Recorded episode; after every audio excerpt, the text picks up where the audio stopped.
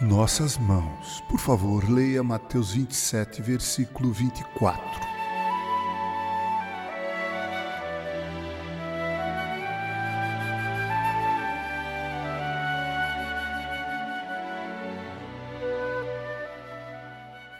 Com nossas mãos podemos realizar feitos notáveis e ambíguos.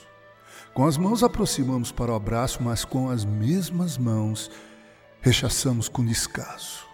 Com nossas mãos fazemos carinho e ao mesmo tempo podemos agredir. Com nossas mãos levantadas adoramos a Deus, mas com as mesmas mãos ocultamos os lábios que proferem o falso testemunho ou o maldoso comentário. Com nossas mãos seguramos a criança que nasce, sepultamos quem parte.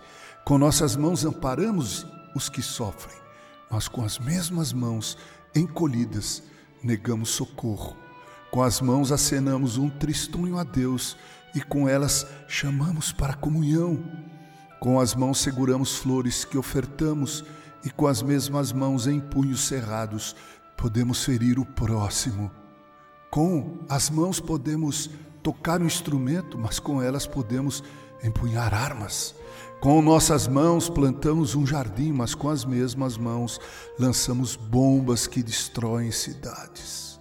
Com as nossas mãos podemos escrever poesias de amor, mas com as mesmas mãos podemos escrever anônimos, injúrias.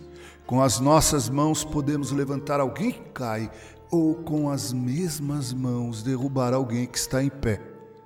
Com as nossas mãos empunhamos o anel que sela o compromisso de comunhão, comunhão perene, mas com as mesmas mãos assinamos o divórcio. Com as nossas mãos podemos dizer que amamos a quem não ouve, e com as mesmas mãos podemos deixar claro quanto é possível odiar alguém. Devemos estar atentos com o que fazemos com nossas mãos, pois elas podem revelar nossa trajetória de vida e as marcas que deixamos Pilatos lavou suas mãos, mas não pôde lavar sua história. Jesus mostrou a Tomé a verdade da ressurreição ao mandar que ele tocasse nos ferimentos feitos pelos pregos. E Tomé creu, apesar da incredulidade. Com que iremos nos apresentar diante do Senhor no grande dia de Sua volta? Seja sobre nós a graça do Senhor nosso Deus Confirma sobre nós as obras das nossas mãos. Sim, confirma as obras das nossas mãos. Salmo 90, versículo 17. Com carinho, Reverendo Mauro Sergio Aiello.